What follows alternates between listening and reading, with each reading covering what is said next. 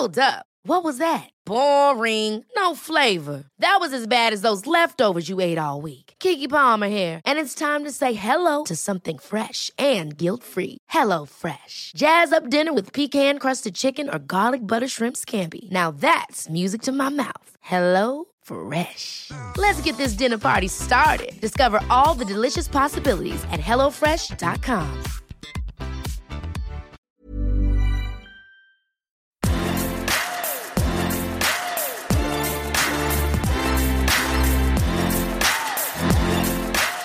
Bonjour à toutes et à tous, c'est Bart et je suis ravi de vous accueillir pour ce nouvel épisode du podcast Extraterrien, le podcast qui interviewe des sportifs hors du commun. Le but de ce podcast est de vous partager leurs secrets, leur vie et d'en apprendre beaucoup plus sur eux afin d'en tirer un maximum de conseils. Donc si vous aimez le sport, l'aventure, le développement personnel ou que vous aimez simplement vous inspirer de personnalités remarquables, alors ce podcast est fait pour vous.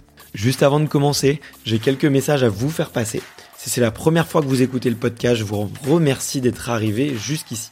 D'ailleurs, je vous recommande l'épisode avec Mathieu Torder qui a traversé l'Antarctique à seulement 27 ans. D'autre part, si vous ne le savez pas, j'ai beaucoup d'ambition avec ce podcast et je souhaite aller chercher des sportifs de plus en plus incroyables. Et j'aimerais vraiment interviewer vos sportifs préférés. Sachez que l'un des meilleurs moyens de les convaincre de participer, c'est notamment de leur montrer que vous êtes nombreux à adorer le podcast sur les réseaux sociaux et sur les notes iTunes. Donc si ce n'est pas encore fait, allez mettre une note sur Apple Podcast ou iTunes, c'est vraiment ce qui m'aide le plus à inciter des sportifs à venir témoigner. Si vous écoutez plutôt sur Spotify, vous pouvez très facilement le partager en story sur Instagram, taguez-moi et je vous repartagerai. J'en profite donc pour vous rappeler le nom du compte Instagram, c'est extraterrien.podcast. Suivez-le et vous y retrouverez les coulisses du podcast. C'est aussi un excellent moyen de me faire vos retours et de me suggérer des invités. Enfin, j'ai aussi créé une newsletter que vous pouvez retrouver très facilement dans Google en tapant extraterrien newsletter. C'est le premier lien qui remonte. J'y partage des bons plans santé, matériel, préparation mentale, des livres, des documentaires qui m'ont beaucoup inspiré. Allez, je ne vous embête pas plus et je laisse place à mon invité du jour. C'est quand tu veux. Ok, on est bon. C'est bon, on est parti? Ouais. Salut Claude.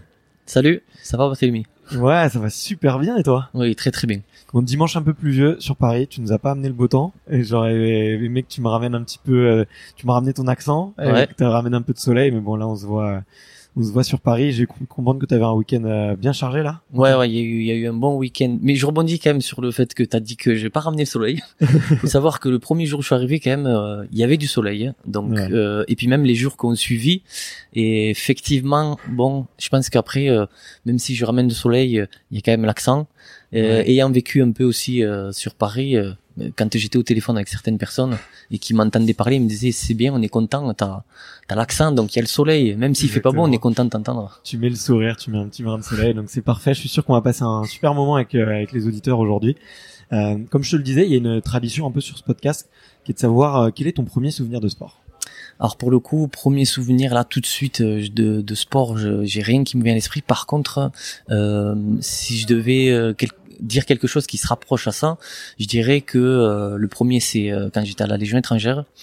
Euh, on m'avait demandé en fait de me positionner en position pompe tout simplement et d'essayer d'en faire un maximum et euh, tout de suite en fait on nous met dans le bain de, de la compétition avec les autres euh, nationalités qu'il y a et qui sont euh, dans, dans, la, dans la Légion étrangère et pour le coup, bon ben ça va, j'avais réussi à, à en faire quand même plus d'une centaine, mais euh, au final, bon, j'avais pas fini premier, mais j'étais quand même satisfait de, de de ce petit challenge entre guillemets. Toi, tu t'étais déjà entraîné pour faire 100 pompes parce que là, euh, 100 pompes, c'est quand même, euh, c'est quand même C'est une pas belle mal. perf, c'est une Ouais. belle perf. En fait, euh, avant la Légion étrangère, j'étais, euh, j'ai quand même vécu pendant euh, presque deux ans en Thaïlande où je boxais euh, euh, dans des camps d'entraînement en, Ok. en boxe thaï.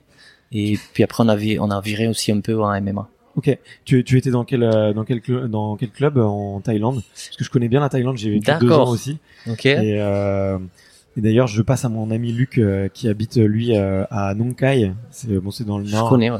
Euh, j'ai j'ai vécu aussi un peu à Chiang Mai et à Bangkok. Ah Donc, ah, donc on y est. Ben moi, j'étais à Chiang Mai en fait. euh, ok.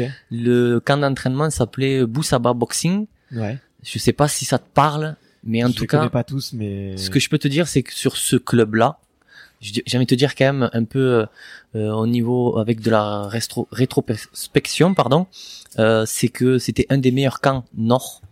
Euh, voire même le deuxième meilleur en Thaïlande. À l'époque, il y avait un directeur qui s'appelait Andy, qui était extraordinaire. Si je le parle de lui au passé, c'est parce qu'aujourd'hui il est plus là. Et euh, dans ce camp, il y avait un des dix meilleurs contenders qui s'appelait, qui s'appelle Sean Wright et euh, qui était simplement énorme. Et je l'avais en fait euh, tous les jours euh, euh, devant moi, et mais je savais pas qui c'était ce mec. et je continuais à m'entraîner normalement, voire peut-être anormal pour les tailles, puis c'est ce qu'il m'avait dit en l'occurrence. Il m'avait dit on comprenait pas en fait pourquoi tu parles à personne, pourquoi tu tu faisais ton entraînement et puis tu, tu, tu te barrais tout de suite en fait dans ta chambre pour ou pour aller manger.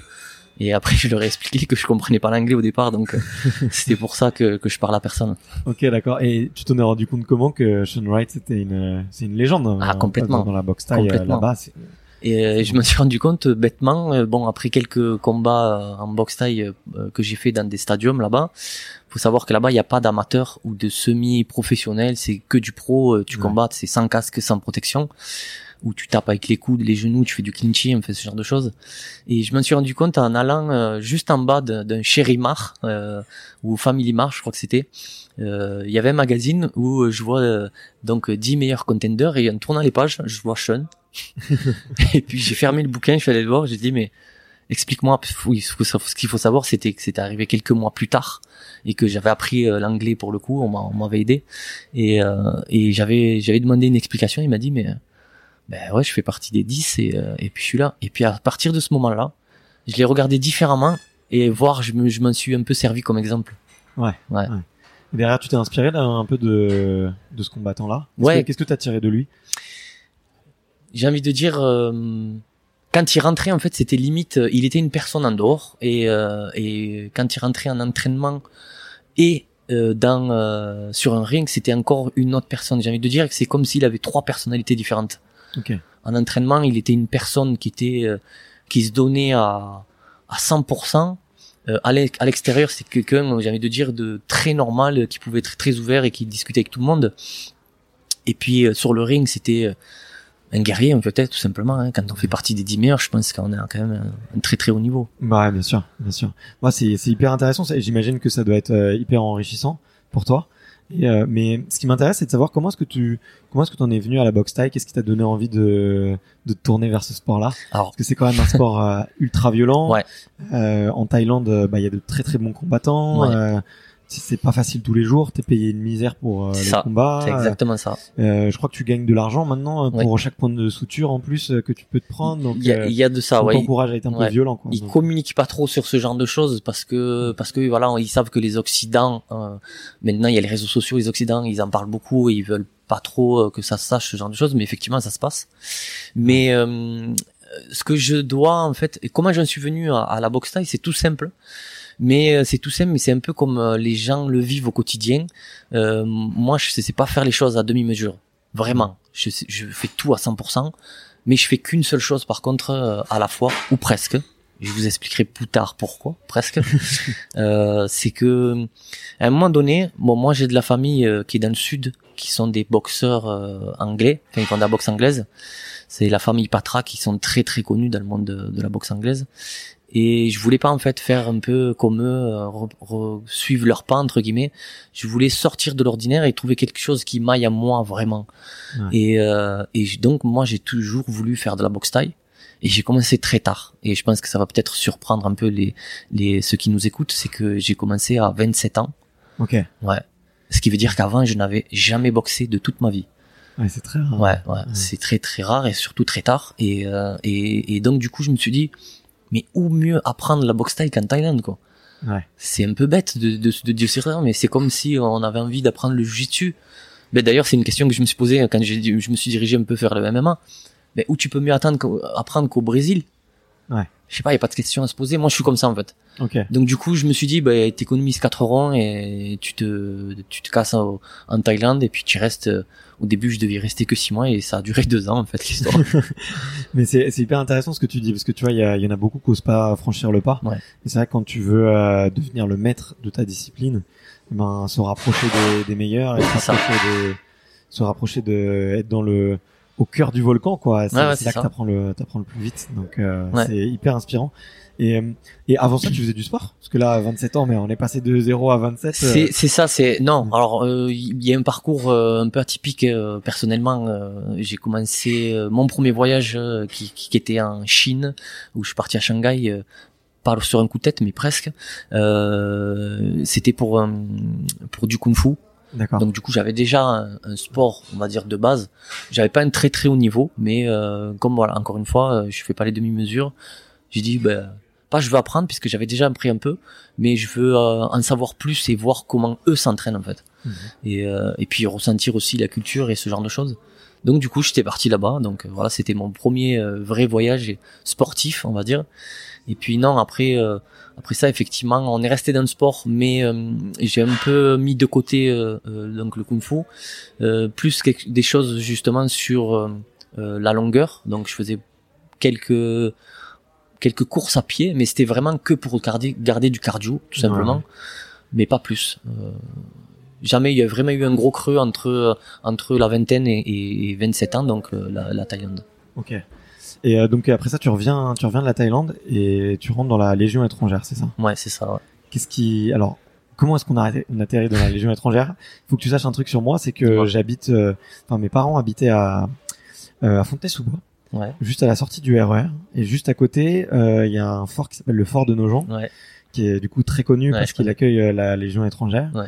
Et du coup, moi, je faisais du, du skateboard sur le parvis de la gare. D'accord. Et je voyais euh, les gars effectivement qui arrivent euh, généralement d'Europe de l'Est, euh, quelques asiatiques aussi, quelques africains qui arrivaient avec un énorme sac.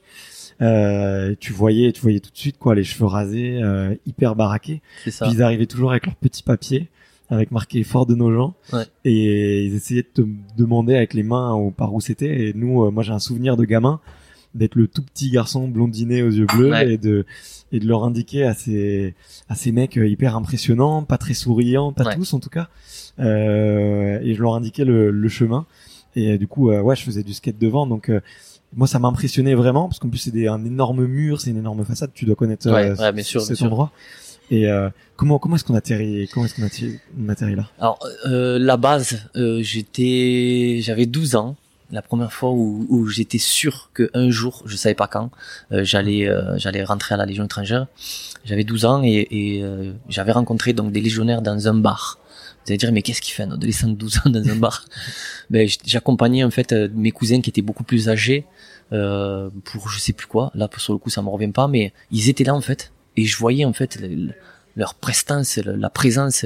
On vraiment on ressent quelque chose quand ils sont là surtout euh, c'était quand même il y a, il y a plus d'une plus d'une vingtaine d'années donc c'était c'était- c'est impressionnant en fait quand on les voit arriver quelque part effectivement on ressent un peu une froideur on ressent un peu surtout ça dépend de quel pays ils sont Ouais. des pays de l'est on voilà on, le sait guerre, hein. ouais ouais et puis surtout au- aujourd'hui ils ont l'armée obligatoire enfin aujourd'hui depuis tout le temps nous ça commence à arriver encore on en parle mais euh, voilà on ressentait ça et là quand je les ai vus en fait je me suis dit en fait, je me suis même pas dit. J'ai regardé mon cousin, je lui ai dit un jour j'irai à la Légion.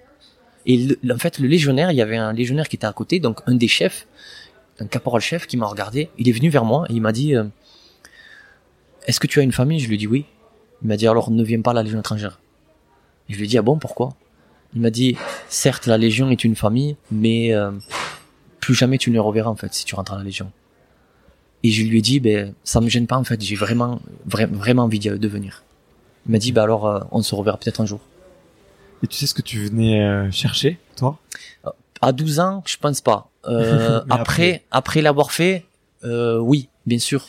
Comme, comme, euh, comme toujours, euh, euh, c'est un challenge quand même de rentrer à, la. Légion et d'y rester euh, et de, de, de continuer à faire tout ce qu'on demande euh, sans réfléchir, puisque c'est exactement ça, c'est le type de mentalité.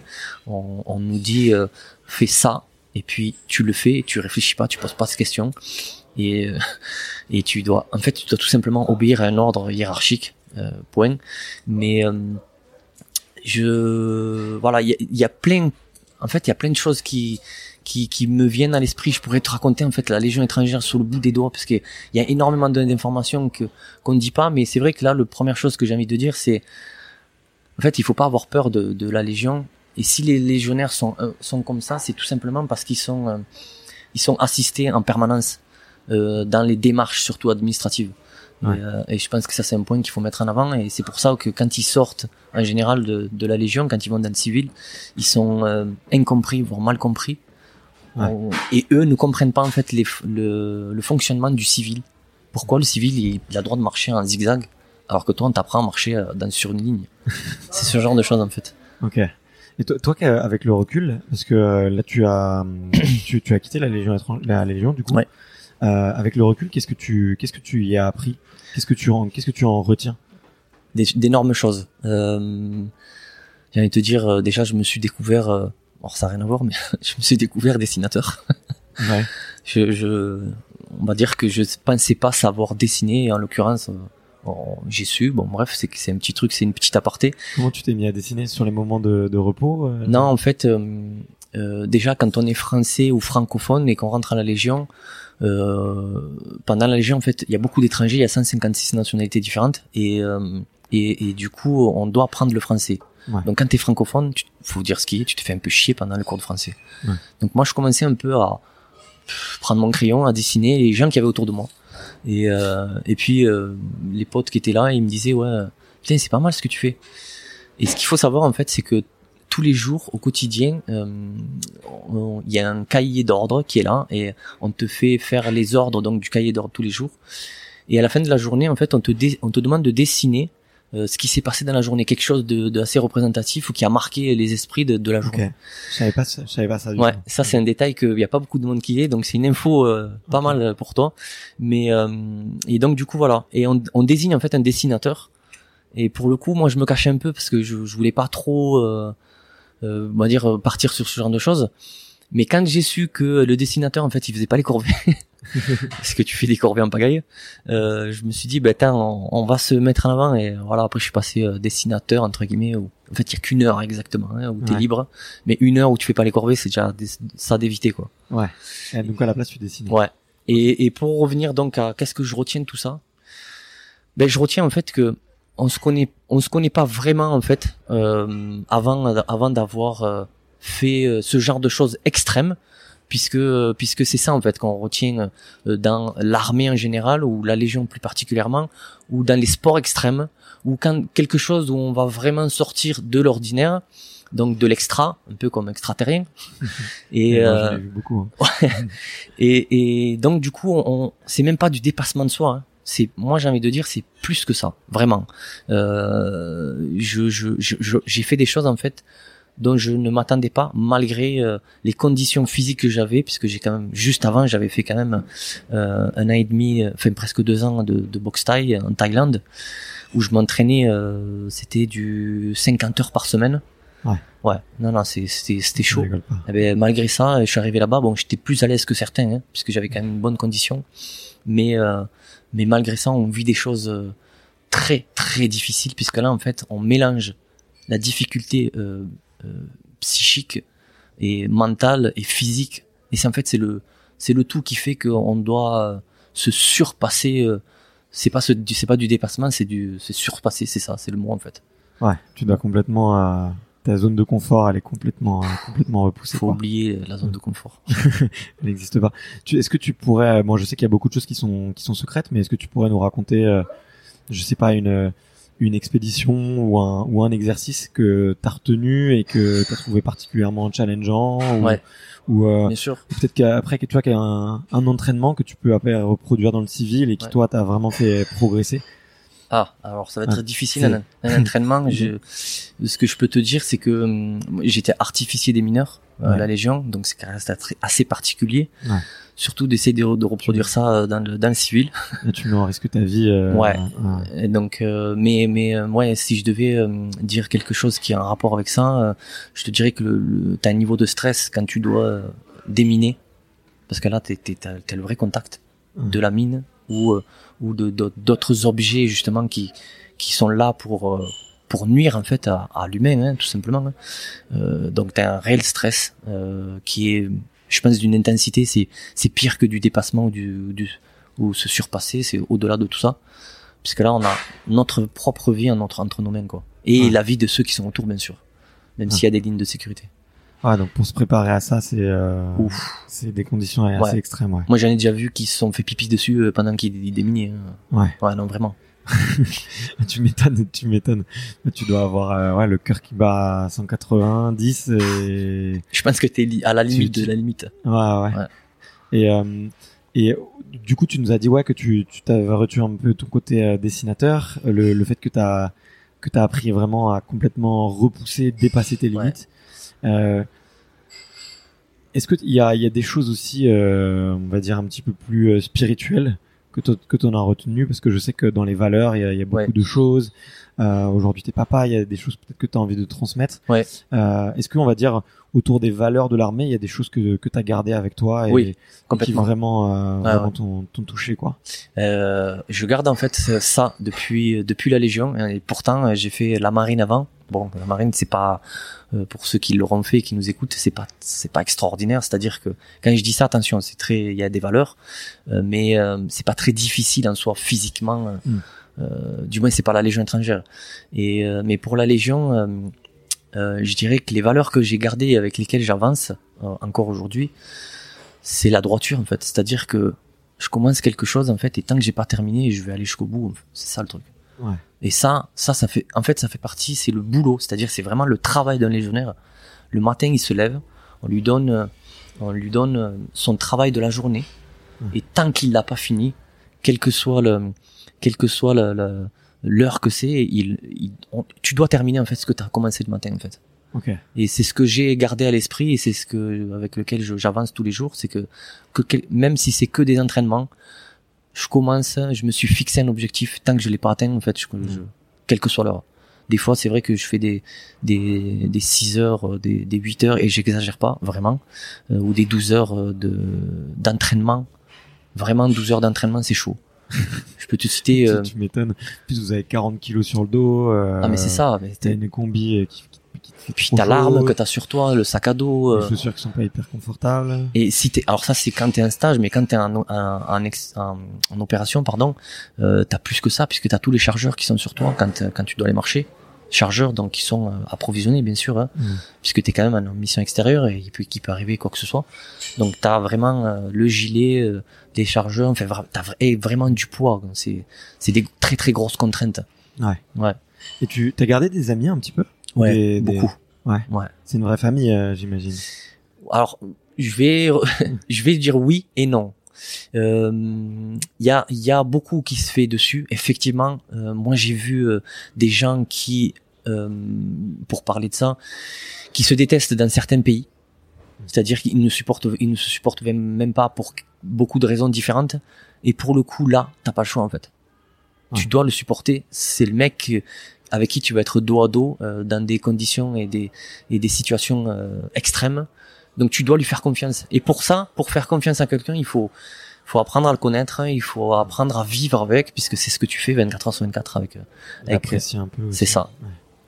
Ouais, donc euh, Donc il y, a, il y a une famille, il y a, il y a effectivement tu gardes ça. Donc, moi c'est pour ça que j'ai gardé le lien avec énormément de personnes que de que, que j'ai été en tant qu'instructeur ou pas, euh, que je, à qui j'ai donné donc l'instruction ou pas, mais euh, avec d'autres personnes qui j'avais moins de liens peut-être et qui aujourd'hui euh, veulent reprendre con- euh, contact avec avec des anciens légionnaires.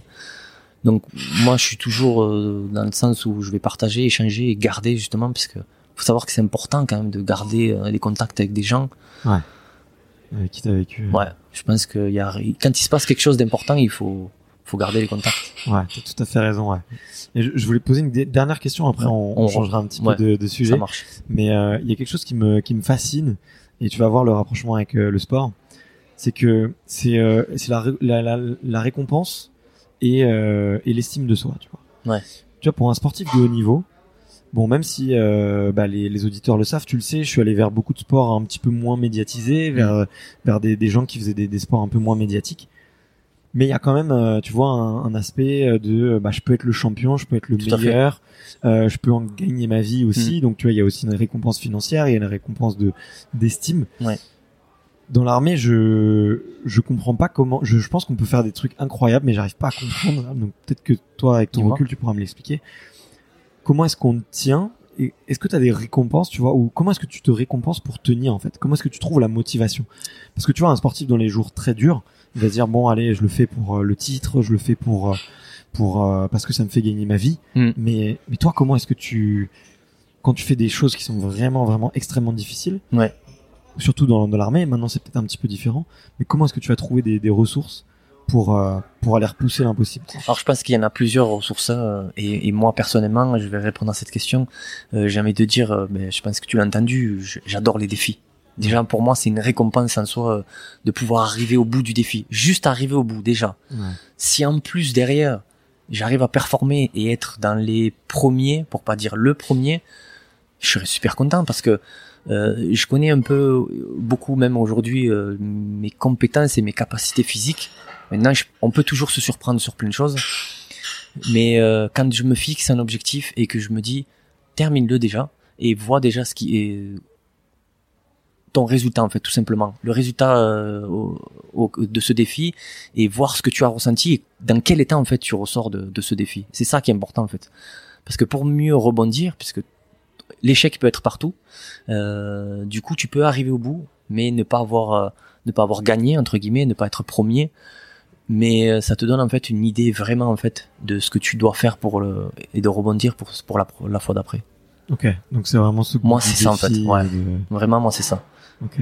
Et tu sais d'où ça vient ça? Si tu remontes un peu dans l'enfance ou J'ai- toujours été comme ça. Euh, après, je pense que il est possible que ça vienne du fait que j'ai quand même euh, deux frères, deux grands frères et une petite sœur. Et avec mes deux grands frères, euh, on, est, on a toujours été en compétition.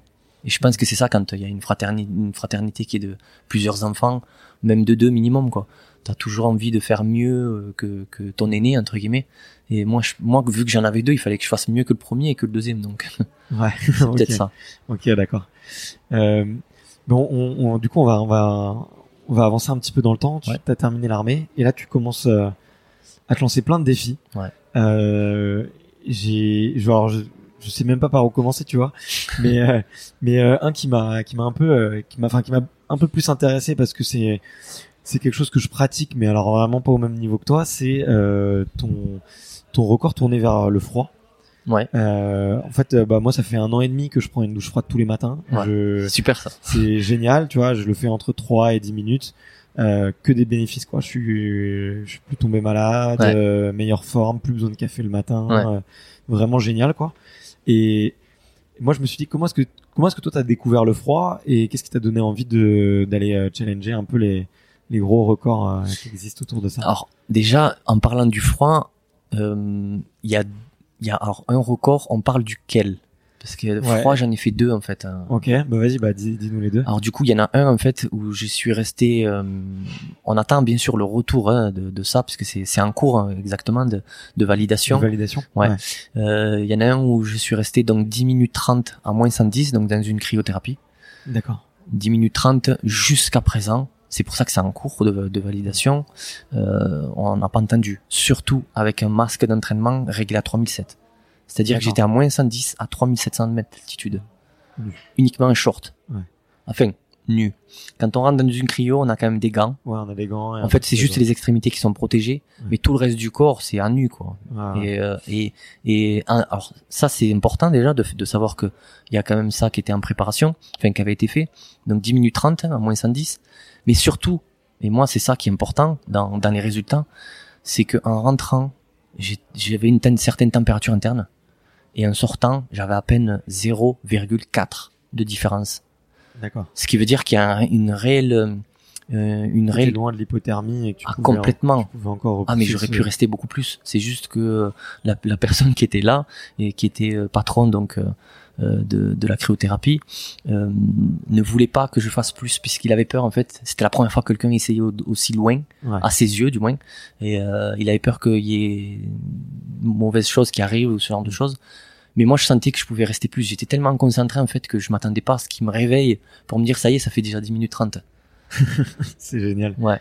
Donc Ouais. ça c'est la première et la deuxième en fait, et ça c'est celle que je prépare à, pour essayer de battre le record du monde, c'est que je fais des immersions en fait euh, dans la glace, c'est-à-dire que je rentre dans un caisson en plexi et ça je précise parce que c'est très très important. Ce n'est pas en verre mais en plexi euh, où je me mets de la glace donc jusqu'au cou. Glace, la glace pilée, euh, des glaçons. Des glaçons, exactement des glaçons. dont la température euh, sur ces glaçons euh, sont de 0 à 1 degré à peine. Euh, quand tu, tu fais par exemple ta douche froide le matin, euh, t'es en moyenne entre 10 et Ouais. euh, 12, 13 degrés, Ouais, comme ça. ouais. Déjà l'eau est très froide là, euh, surtout quand tu dois te réveiller le matin et que tu fais ça. Mais là en l'occurrence, euh, j'étais donc entre 0 et 1. Et euh, ce qui est intéressant à savoir là-dedans, c'est l'évolution en fait donc de, de la de, de l'appréhension du corps et de, de comment ça va se passer à l'intérieur. Et quand je fais le, le ratio en fait des trois tests que j'ai fait, le premier j'y suis resté euh, 20 minutes en fait euh, dans la glace, sauf que c'est ça c'est important. C'était euh, chez le groupe Barba, donc qui est chez moi, une immersion euh, dans de la glace saumurée. Euh, saumurée, euh, c'est-à-dire qu'elle est salée. D'accord. La température de cette glace-là était à moins 2. Ouais. Quand on rentre en fait dans une glace où on est dans le négatif, la chute du, de la température interne descend mais d'une force incroyable. Ok. Et j'étais dans une chambre froide à 4 degrés. Donc ça. En, ça- en- en fait, je m'aidais, je m'aidais pas du tout dans ce test. Mais j'y suis quand même resté 20 minutes. Deuxième test, j'y suis resté 40 minutes, 41 minutes. Mais là, j'étais dans, dans, un- dans ce fameux caisson en, en plexi, dans une température externe où j'étais plutôt du, de l'ordre du 12 ou 13 degrés, donc plutôt positif par rapport à la fois dernière. Mhm. Mais j'avais réussi à rester 41 minutes. Et le dernier en date, et celui-là il est important, euh, j'y suis resté euh, une heure et une minute, donc en immersion dans la glace, hein, euh, en température de la pièce était à 25 degrés. En fait, pourquoi 25 degrés? Parce que j'essaye de, de me rapprocher le plus possible en fait des conditions dont euh, ont fait preuve le, les, le recordman euh, qui Ouais. détient euh, actuellement, c'est 2h08. Voilà. Ok. Et ce record, c'est euh, celui de Wim Hof, c'est ça? Le. Alors, non, non. justement, en fait, il y a, y a une, il y a beaucoup de questions qui sont autour de, autour de, de Wim Hof et son, enfin pas de son record, mais de ceux qui précèdent euh, Wim. Hof. Wim Hof a fait 1h52 en 2014. Euh, ce, qui- se lit sur Internet, c'est euh, qu'il y aurait un, un Chinois, un Asiatique, donc qui aurait euh, battu de une minute seulement euh, Wim Hof. Est-ce que c'est vrai? Est-ce que c'est pas vrai? Je sais pas encore. Et apparemment, euh, au mois d'août dernier, il y a un Autrichien donc qui aurait fait ses 2h08. Mais mais sur les articles qui sortent, ils disent pas que c'est le re- nouveau record du monde. D'accord. Donc il est pas forcément validé euh, Voilà. par un Ou en cours de validation, donc je sais pas. D'accord. Ok. Donc juste dans l'optique, en fait, je peux même pas me permettre quand je vais euh, tenter de faire ce record du monde, je peux pas me permettre de faire 1h54. Faut vraiment en fait que je fasse 2h10 Ok. Ouais, pour mettre, euh, j'ai envie de dire, excuse-moi, un peu mettre tout le monde à l'amende, quoi, tu vois. ouais. Et- Je vois. je me vis ça et je sais que je j'ai les capacités puisqu'aujourd'hui euh, c'est ce que je voulais dire tout à l'heure en faisant 1h01 je suis rentré j'ai 0,3 seulement de différence degrés D'accord. ce qui fait que j'arrive à avoir une telle concentration que je n'ai aucune brûlure au niveau de la peau puisque ce sont les questions qui reviennent très souvent en fait Ouais, c'est le problème. Ouais. Ça te brûle la peau au bout d'un certain temps. brûlure de la peau euh, ben, ne pas rentrer en, en, en hypothermie hein, Bien sûr. et, et d'où le, le, le- l'importance de la concentration et, euh, et de la respiration et moi je travaille en fait sur ça alors je tiens à dire aux auditeurs que je ne n'utilise pas la, la méthode Wim Hof ça c'est important je j'utilise ma propre méthode que je suis en train de créer Voilà. D'accord. Ok. Et ça ressemble euh, dans les grandes lignes. Est-ce que tu peux nous nous expliquer un petit peu euh, comment, si demain j'avais envie, envie de m'y mettre, tu me commencerais de. moi je dirais que si demain t'as envie de t'y mettre euh, ça sera euh, donc beaucoup de yoga faut travailler sur le yoga. Ça c'est important. Euh, puisque le yoga qui dit yoga bien sûr dit du physique mais dit beaucoup de respiration. Ouais. faire euh, je vais pas te dire beaucoup mais c'est un peu le mot de méditation. Ouais. et, et en fait quand on dit ça pour certains ça ça peut paraître euh, vague ou, ou dire méditation c'est un peu euh, peace and love ce genre de choses. Mais c'est la vérité en fait. La méditation c'est-à-dire c'est faire redescendre son rythme cardiaque essayer d'entendre son cœur et, et de contrôler en fait ça quand on arrive à, à, ce- à ce niveau-là déjà on, on peut se dire que on a peut-être franchi un premier palier Ouais. c'est ce genre de choses en fait Ouais, c'est vraiment essayer de de faire baisser le plus euh, possible ta ton, ton- Ouais. ta température, enfin pas ta température, mais ton rythme cardiaque et Ouais. optimiser ton énergie euh, au maximum. et je précise pour l'entraînement puisque moi quand je suis en test je fais pas ba- baisser mon rythme cardiaque je le fais monter Ah, tu le fais monter? Ever catch yourself eating the same flavorless dinner three days in a row? Dreaming of something better? Well, HelloFresh is your guilt-free dream come true, baby. It's me, Kiki Palmer. Let's wake up those taste buds with hot, juicy pecan-crusted chicken or garlic butter shrimp scampi. Mm. Hello Fresh. Stop dreaming of all the delicious possibilities and dig in at HelloFresh.com. Let's get this dinner party started.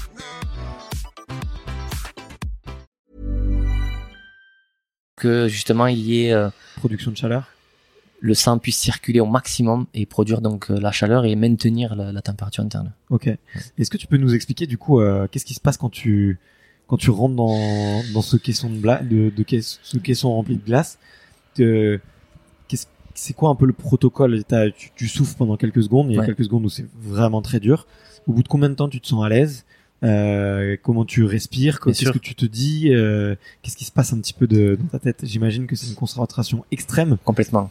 mais Alors c'est simple euh, déjà, il faut pour ma part, après peut-être que monsieur Wimoff il fait différemment mais moi il me faut du silence vraiment en fait. C'est pour ça que les gens en fait qui sont là et qui euh, faut savoir aussi que pratiquement tout ce que je fais ou tous les challenges que j'ai fait, ils sont enregistrés par un clerc d'huissier de justice pour justement prouver que je l'ai bien fait et ne pas avoir une crédibilité en fait euh, puisque on est souvent contesté de ce qu'on fait, euh, surtout quand on, on commence à taper de- dans le très très haut.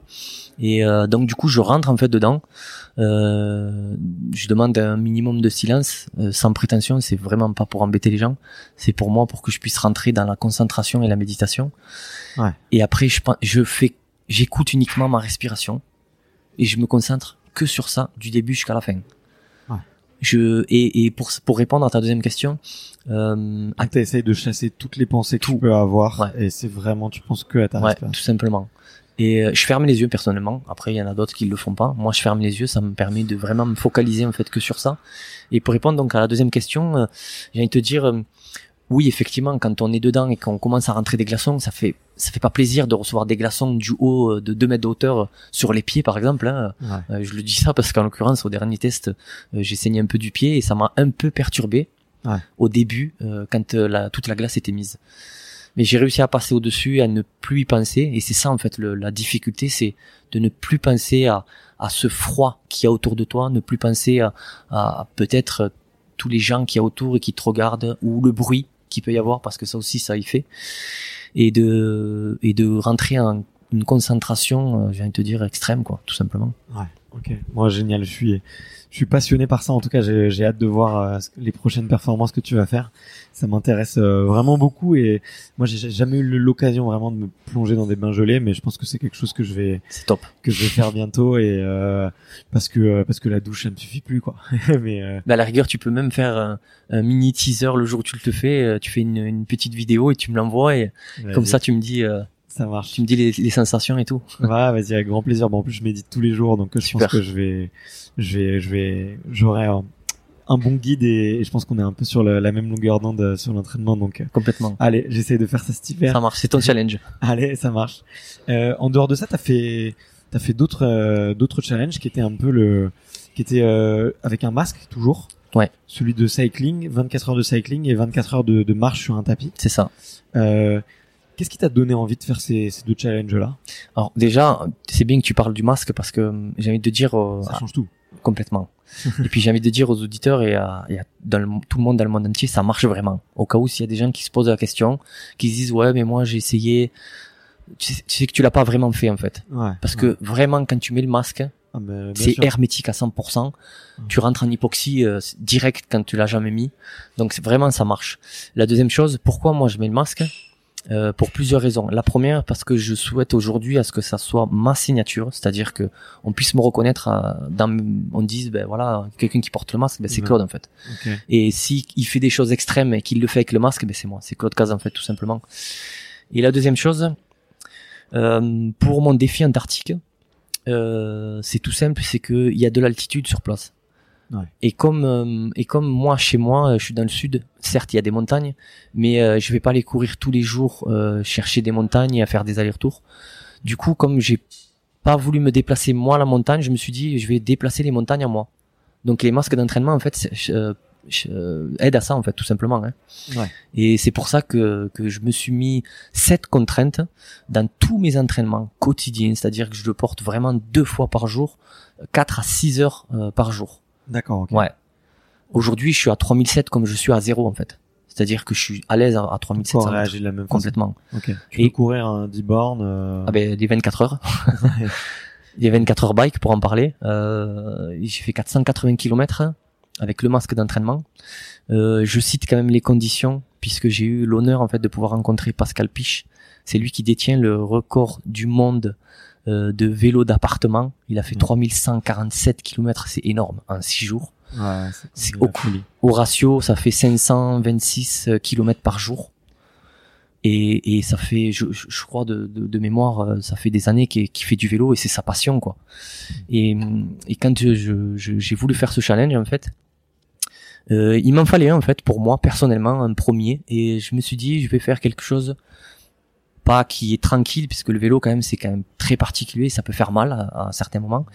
Mais je me suis dit, autant que je sois un minimum assis, avec un minimum de confort, puisque encore jusqu'à ce premier challenge, je connaissais pas trop euh, mes capacités à l'extrême, c'est-à-dire euh, sur du 24 heures. C'est le premier que t'as que t'as tenté. Ouais, Ouais. de toute ma vie, c'est le premier, le, le 24 heures bike. Euh, et donc du coup, j'ai quand même mis le masque.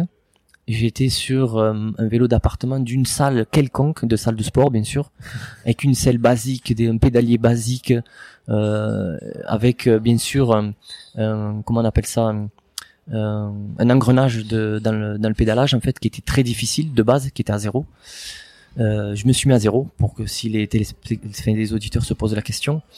Et donc j'ai fait mes, mes 24 heures et je tiens à le préciser, j'ai pas transpiré une goutte sur 24 heures. Et le, le clair du justice, ça en était là pour en témoigner quoi. Ok. Et j'ai pas, j'ai, alors, ce qui est, ce qui est important aussi à savoir, c'est que j'ai fait 24 heures, 4 fois 6 heures avec toutes les 6 heures en fait, je prenais euh, euh, 10 minutes de pause seulement. Ok.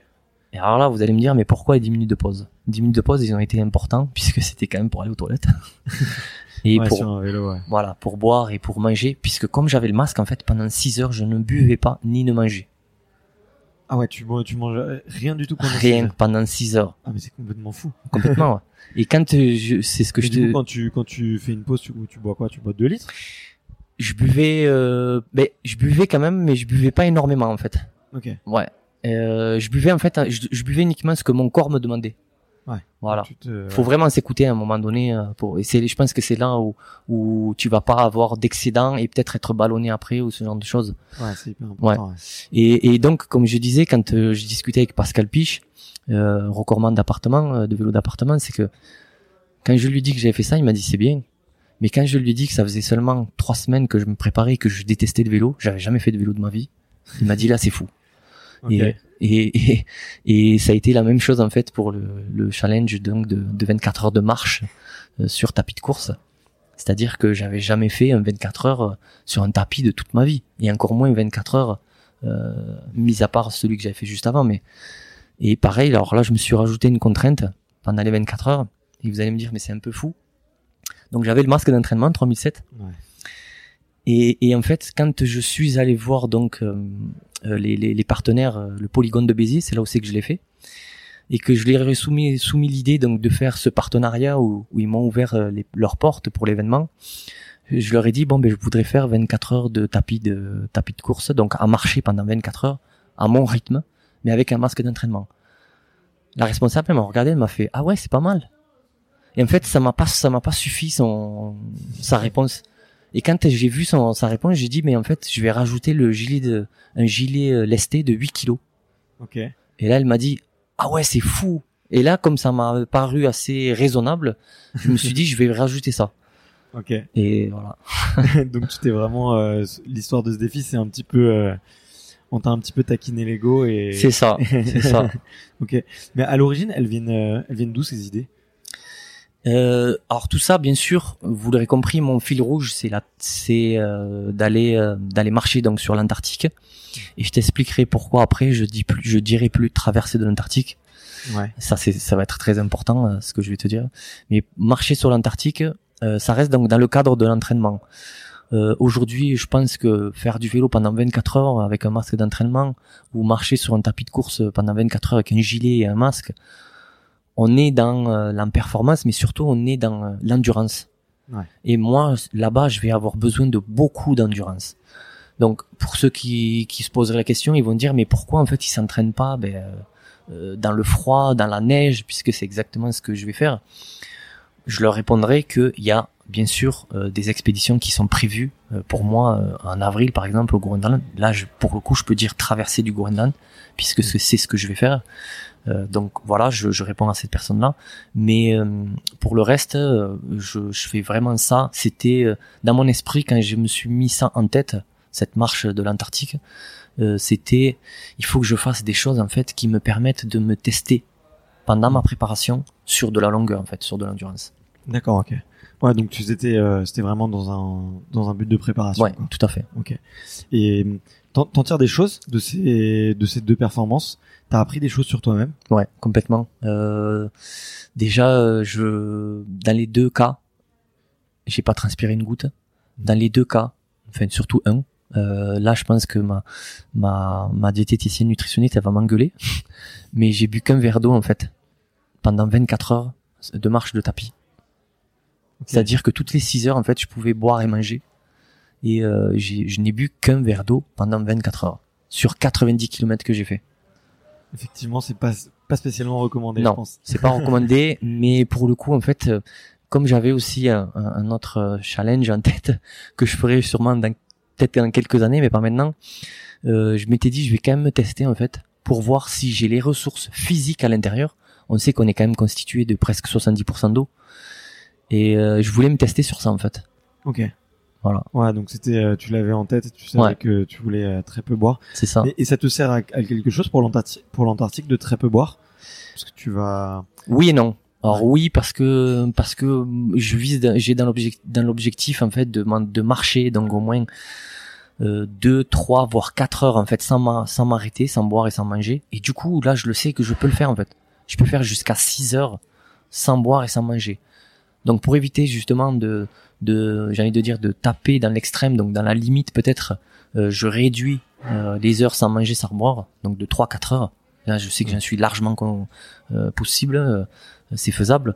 Et, et du coup oui j'en j'en retire que je sais que je peux y arriver quoi. Donc c'est c'est une très belle c'est un très bon test en fait ce, ce genre de choses. Ok, génial. Euh, mais du coup, t'as as, parlé de traversée de l'Antarctique qui n'était pas une traversée. ouais. Euh, tu veux, il me semble que tu veux, pareil, battre un, un record Ouais. qui a déjà été fait. Euh, pourquoi, pourquoi est-ce qu'on peut pas dire que c'est une traversée? Alors c'est- je pense que ça va être une des meilleures questions que que je vais avoir via cette interview vous savez c'est comme euh, je pense que tous tous les sportifs extrêmes ou de haut niveau à un moment donné euh, quand on commence ce genre de périple ou d'aventure euh, on a certaines informations au début et au, au fil des, de la préparation jusqu'à ce qu'on arrive au jour J euh, de- du défi, on a d'autres informations qui arrivent et qui contredisent ou qui modifient certaines informations qu'on avait au début. Et là, pour le coup, je pense que c'est important de communiquer sur ça. Et aujourd'hui, moi, je vais, je communiquerai uniquement de cette façon. C'est que je ne peux plus dire que je vais faire la traversée de l'Antarctique. Tout simplement parce que euh, ce qu'il faut savoir, c'est que aujourd'hui, celui qui détient, je mets vraiment un, un guillemet, euh, le, le record du monde de traversée de l'Antarctique, c'est Colin O'Brady, l'américain, qui a fait 1500 km en 54 jours. Sauf que son record a été contesté. Sincèrement. Beaucoup. Mais par le monde entier. Pour, et je vais citer pourquoi. Et ça va rejoindre pourquoi je ne peux plus en- euh, employer le terme traversée. Aujourd'hui, une traversée pour les professionnels, vraiment, euh, tous ces explorateurs et, et aventuriers, ils savent qu'une traversée, c'est d'une côte à une autre. Bien sûr. Est en ouest, nord au sud. Voilà. C'est difficile de dire euh, où se trouve euh, Voilà. l'extrême est, C'est ça. l'extrême ouest. Donc, pour ça, juste pour ça, en fait, moi, je suis comme tout le monde. J'ai pas envie, en fait, derrière qu'on vienne contester ce que j'ai fait. Même si je l'ai fait pour moi à la base, c'est un défi personnel. Même si je le fais pour les causes que je défends, même si je le fais pour plein d'autres raisons, on n'a pas envie d'être contesté à un moment donné par qui que ce soit. Et, et c'est pour ça qu'aujourd'hui, ma communication, elle va, elle va jouer sur la marche dans, dans l'Antarctique et pas sur euh, la traversée de l'Antarctique. Ça, c'est la première chose. La deuxième chose, euh, je vais les citer vite fait un, exemple, mais sans rester trop dessus. Ce qui a été contesté, donc c'est ça. Sa façon de communiquer sur euh, sur la traversée, euh, sur aussi le fait que euh, ce qu'il faut savoir, c'est que on dit qu'on on revendique du moins euh, quand on fait ce genre de choses qu'on est à pied, seul, sans assistance, sans aide et en autonomie totale. Sauf que quand on rentre dans les détails, en autonomie totale, ça veut dire qu'on va pas être ravitaillé. Ouais. Sans assistance, ça veut dire qu'il n'y a rien de, de qui, qui va être qui va arriver de, de l'extérieur, qui est autour de nous. Mhm. Ou sans aide, euh, on va pas utiliser une voile, par exemple. Ouais. Voilà. Donc, quand tu utilises pas une voile ou un chien traîneau, tu peux dire que c'est sans assistance. Sauf que ce qui est contesté aujourd'hui, c'est que euh, c'est pas naturel, c'est-à-dire qu'il n'a pas fait ça à pied, mais il a fait ça avec des skis de fond. Ouais. Donc c'est ce que font la majorité des. c'est ça, c'est ça le truc, c'est que c'est ce que font la majorité. Moi, c'est ce que je vais faire aussi. Donc ça, ça peut être un- une petite contestation. D'accord, ok. C'est pas, c'est pas trop sur ça que ça a été, mais c'est surtout sur sa deuxième partie. Euh, sa deuxième partie, elle est simple, c'est que il a fait euh, d'une certaine partie jusqu'au pôle sud et jusqu'au pôle sud. Il est descendu un tout petit peu, j'ai envie de dire euh, sud-ouest. Et sur la deuxième partie, c'était balisé. D'accord. Donc là, c'est pas sans assistance. Ok, ouais, donc c'est effectivement, il y a des. Balisé, et c'est, c'est, un- c'est-à-dire que c'est une route. Il y a, Ah, d'accord. Eh oui, ça veut dire qu'il y a, il y a une machine qui est passée et qui a fait une route. Et c'est ça qui lui est contesté aujourd'hui. C'est pour ça qu'aujourd'hui, moi, je, jusqu'à aujourd'hui, je comptais en fait marcher sur ses pas. Et aujourd'hui, en fait, je suis en train de regarder avec l'équipe, avec euh, tous les gens qui m'entourent, euh, de, de voir en fait si j'emprunterais pas justement un autre chemin pour éviter toutes ces contestations euh, derrière. D'accord, ok. Voilà. Ouais. Bah, Après, euh, le plus intéressant, c'est peut-être pas le le record, mais Non. on va dire le, la traversée. La traversée en elle-même, le c'est- moment que tu vas passer. Tout à fait. Ouais. C'est énorme. Tu, tu as mentionné rapidement euh, l'équipe qui travaille avec toi. Oui. Et euh, j'imagine que c'est ça demande une organisation colossale. Ouais. Euh, et j'aime bien rendre honneur un petit peu parce que je sais que derrière chaque euh, chaque athlète, il, il se cache une, souvent une équipe très talentueuse. Ouais. Euh, Aujourd'hui, euh, de qui tu t'es entouré et comment t'aides ces gens-là Ouais. et sur quelle spécialité? Bien sûr. Euh, Aujourd'hui, ce qu'il faut savoir, c'est que première chose, euh, j'ai dû créer mon, ma propre association. Il faut savoir que quand on fait ce genre de choses et qu'on veut recevoir des dons, si on n'a pas une association, loi 1901, on peut pas recevoir les dons et eux, ils peuvent pas avoir les moins 66%. Donc ça, c'est important à savoir. La deuxième chose, donc, hein. c'est ça exactement. Euh, la deuxième chose, c'est que euh, donc dans l'association Aventure Claude Caz, les- il y a plus de, il y a presque 30 partenaires en fait, euh, du côté de chez moi bien sûr, de Béziers, euh, d'où euh, dont la ville, la ville de Béziers euh, est partenaire, le polygone de Béziers, je les ai cités, euh, euh, plein d'autres vraiment, vraiment plus. euh, mais pour en revenir sur l'équipe, l'équipe, euh, il y a, j'ai un podologue, j'ai un dentiste. D'accord. On est obligé en fait parce qu'il faut ce qu'il faut savoir c'est qu'on a un dossier médical à rendre en fait quand on, on va rendre un dossier euh, dont on parlera aussi euh, puisqu'il y a quand même un organisme à qui il faut remettre tout ça et qui valide ou pas si on va en Antarctique ça c'est important D'accord. et donc dans l'équipe voilà on a un podologue on a donc un dentiste euh, surnommé Bobo au cas où. Euh, on a on a on a des médecins euh, des médecins moi pour le coup j'ai la chance d'avoir des médecins chirurgiens orthopédiques euh, qui sont Clément Clément et son papa Eric on a Thomas qui qui est le kiné donc on a vraiment une grosse structure. On a aussi euh, Mathieu qui est l'ostéopathe. Euh, je fais alors ça va peut-être surprendre certaines personnes mais je fais aussi de la réflexologie. D'accord. Ouais.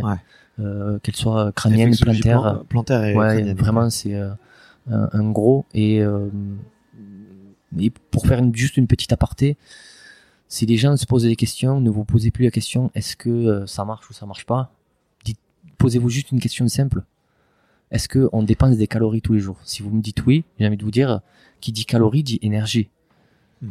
donc on, on, on a vraiment en fait une énergie à l'intérieur de nous Bien donc sûr. la réflexologie fonctionne sur l'énergie donc peut-être que j'ai répondu à certaines questions je sais Ok. pas Bah, et moi, je connais pas très bien ce sujet, donc euh, c'est sûr que je je vais pas forcément me- m'aventurer euh, sur ça. Euh, faudrait que je m'informe un petit peu plus. Mais en tout cas, c'est c'est assez passionnant. Ah, j'ai oublié une personne importante, hein, je l'ai cité tout à l'heure, mais c'est quand même Estelle Payenne, Ouais, la nutritionniste euh, euh, diététicienne euh, qui, qui fait un boulot extraordinaire puisque faut savoir que pour n'importe quel sportif, quel qu'il soit, euh, la nourriture est, euh, et le moteur qui va nous faire avancer. Et selon comment elle est adaptée, en fonction de ce qu'on va faire, ça va nous aider à performer justement. Donc voilà, je tenais à rendre ce petit hommage. Mais d'ailleurs sur la sur la nutrition, c'est je sais que c'est très particulier en Antarctique. Euh, qu'est-ce que, est-ce que t'as des, enfin, je, je, sais que Mathieu Torder m'avait dit qu'il mangeait énormément de graisse. Ouais. Euh, parce que c'était le plus calorique et le plus léger en fait finalement et comme quand t'as un traîneau et qu'il faut le tirer bah t'essayes de faire euh, de faire un ratio mais toi euh, sans même sans parler de l'Antarctique est-ce que que t'as des, des, des des grandes lignes que tu respectes je sais pas ou ou des oui, je vais dire ça, un je, certain régime. Je peux citer, ouais, bien sûr. parce que je me fais souvent taper sur les doigts. Euh, les légumes avant tout. Voilà, ça c'est la base.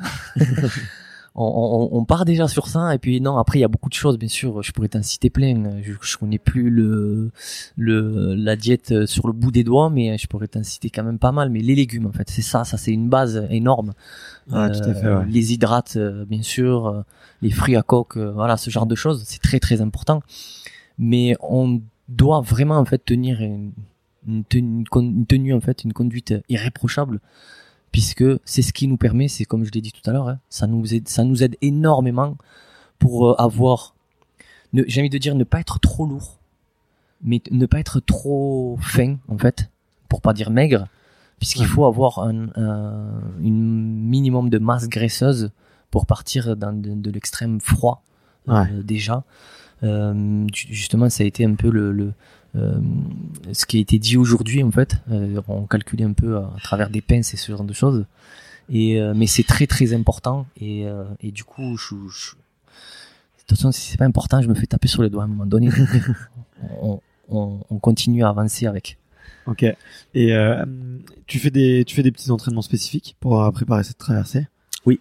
Alors effectivement, je fais des entraînements très spécifiques même par rapport au froid et par rapport au physique. Par rapport au froid, bon, vous l'aurez entendu, hein, je fais quand même des immersions dans la glace qui est assez atypique. Hein, mm. Pas beaucoup de monde dans le monde le, fait.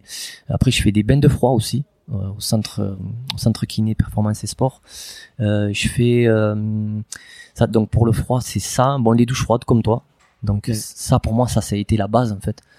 Alors pour toi, ta petite info, les douches froides, ça fait pas 30 ans non plus que je les ai commencées.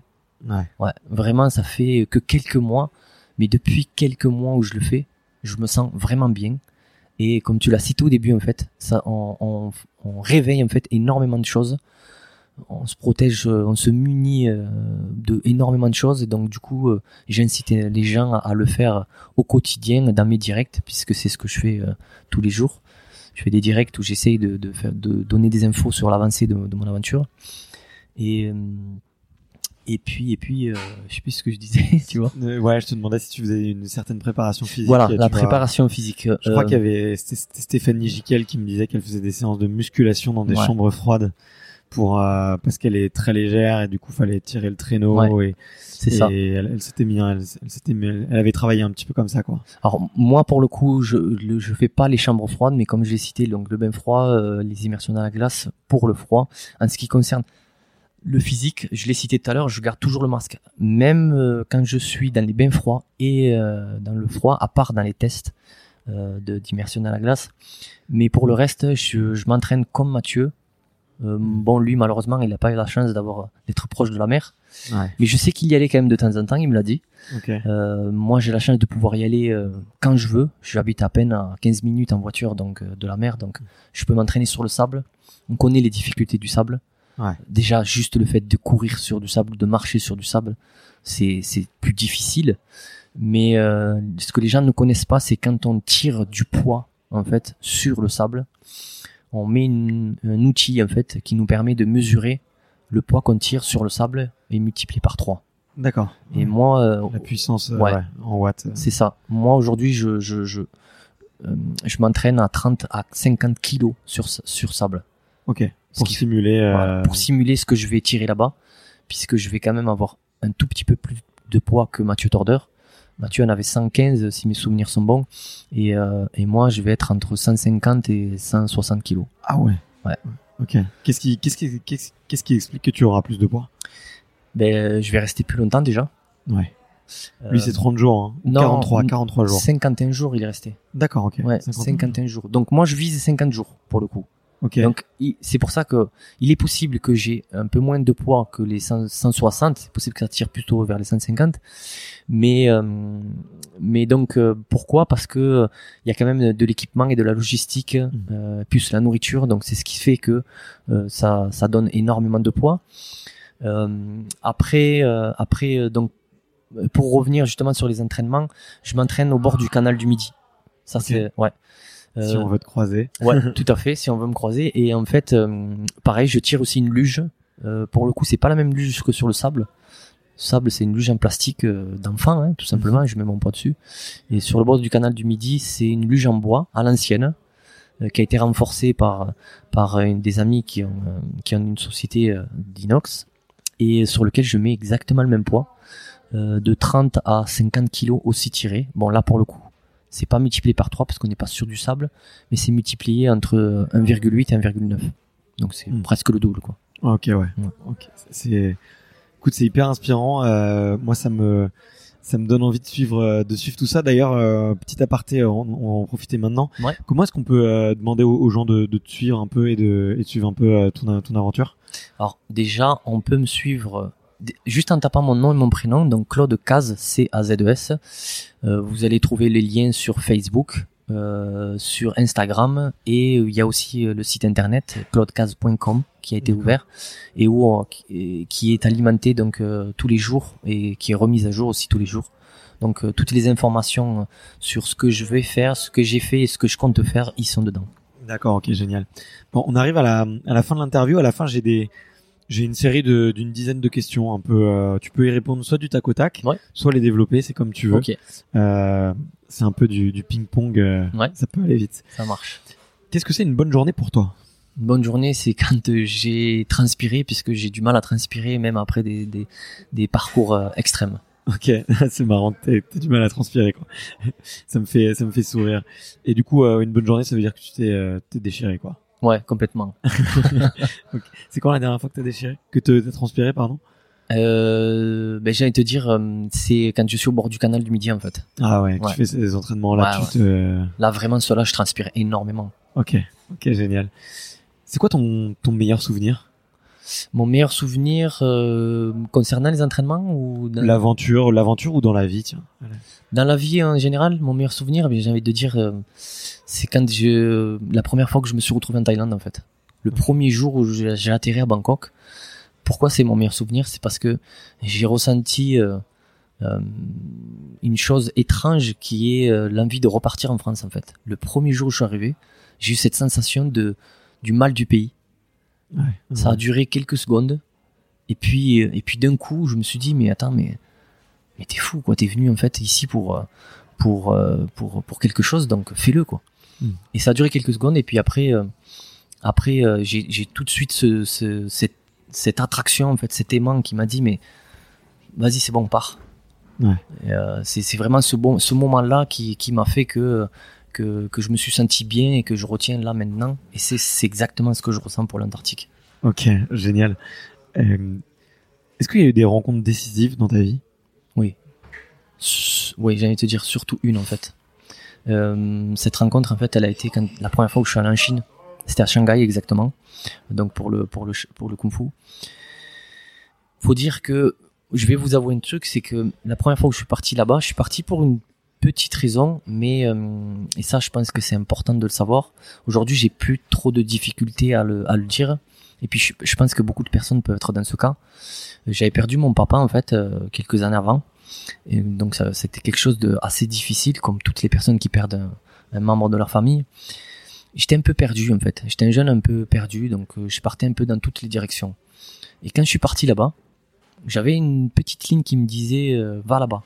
Mais une grosse sensation en fait, encore cet aimant qui me disait il y a quelque chose qui t'attend là-bas, voir quelqu'un, je sais pas. Et j'ai rencontré en fait là-bas euh, une personne qui s'appelle Patrick euh, et qui m'a donné, et ça peut-être que ça va aider les gens euh, qui nous écoutent, qui m'a donné une ligne de conduite. Et j'avance aujourd'hui encore avec, Ok.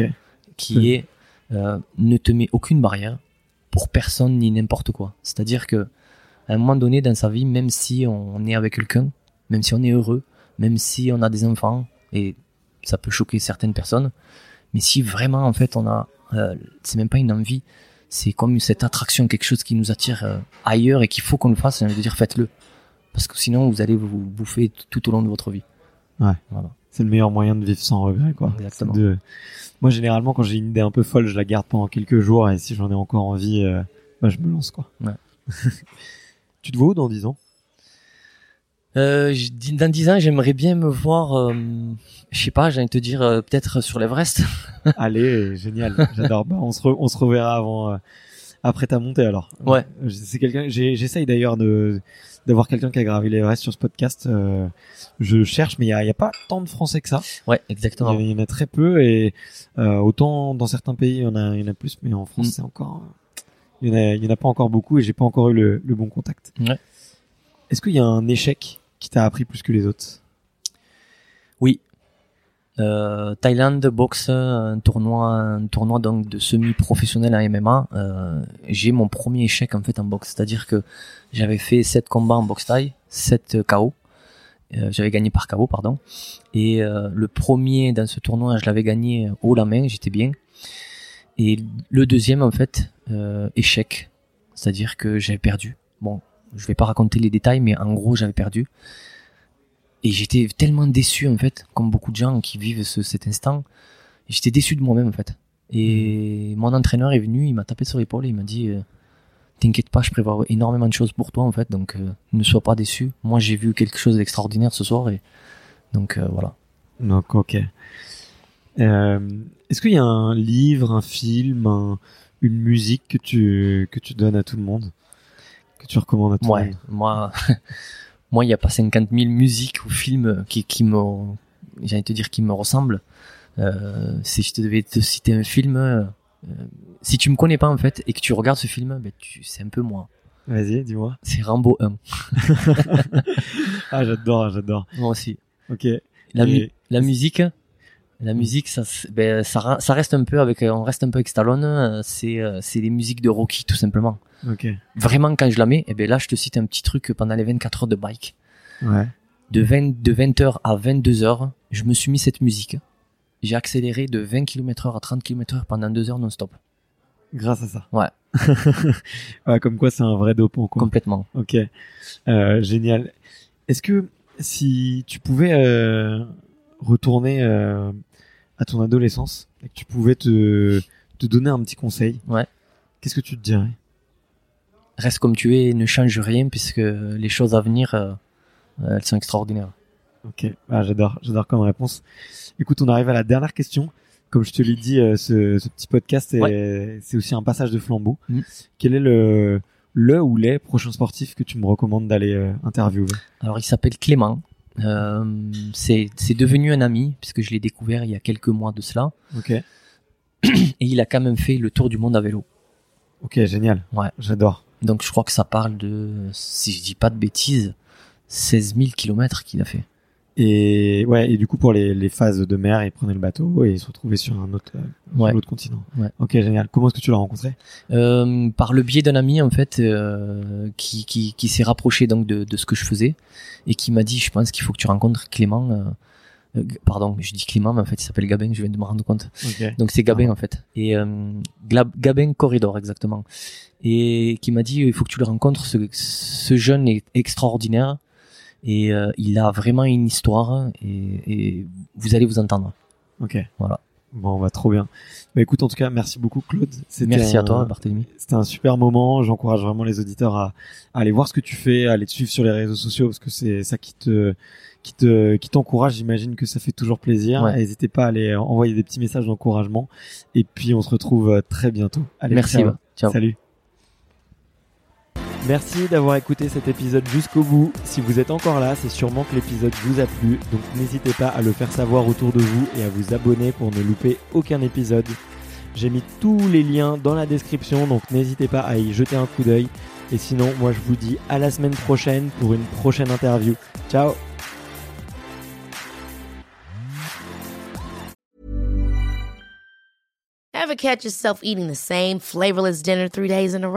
Dreaming of something better? Well, HelloFresh is your guilt-free dream come true, baby. It's me, Kiki Palmer. Let's wake up those taste buds with hot, juicy pecan-crusted chicken or garlic butter shrimp scampi. Mm. Hello Fresh.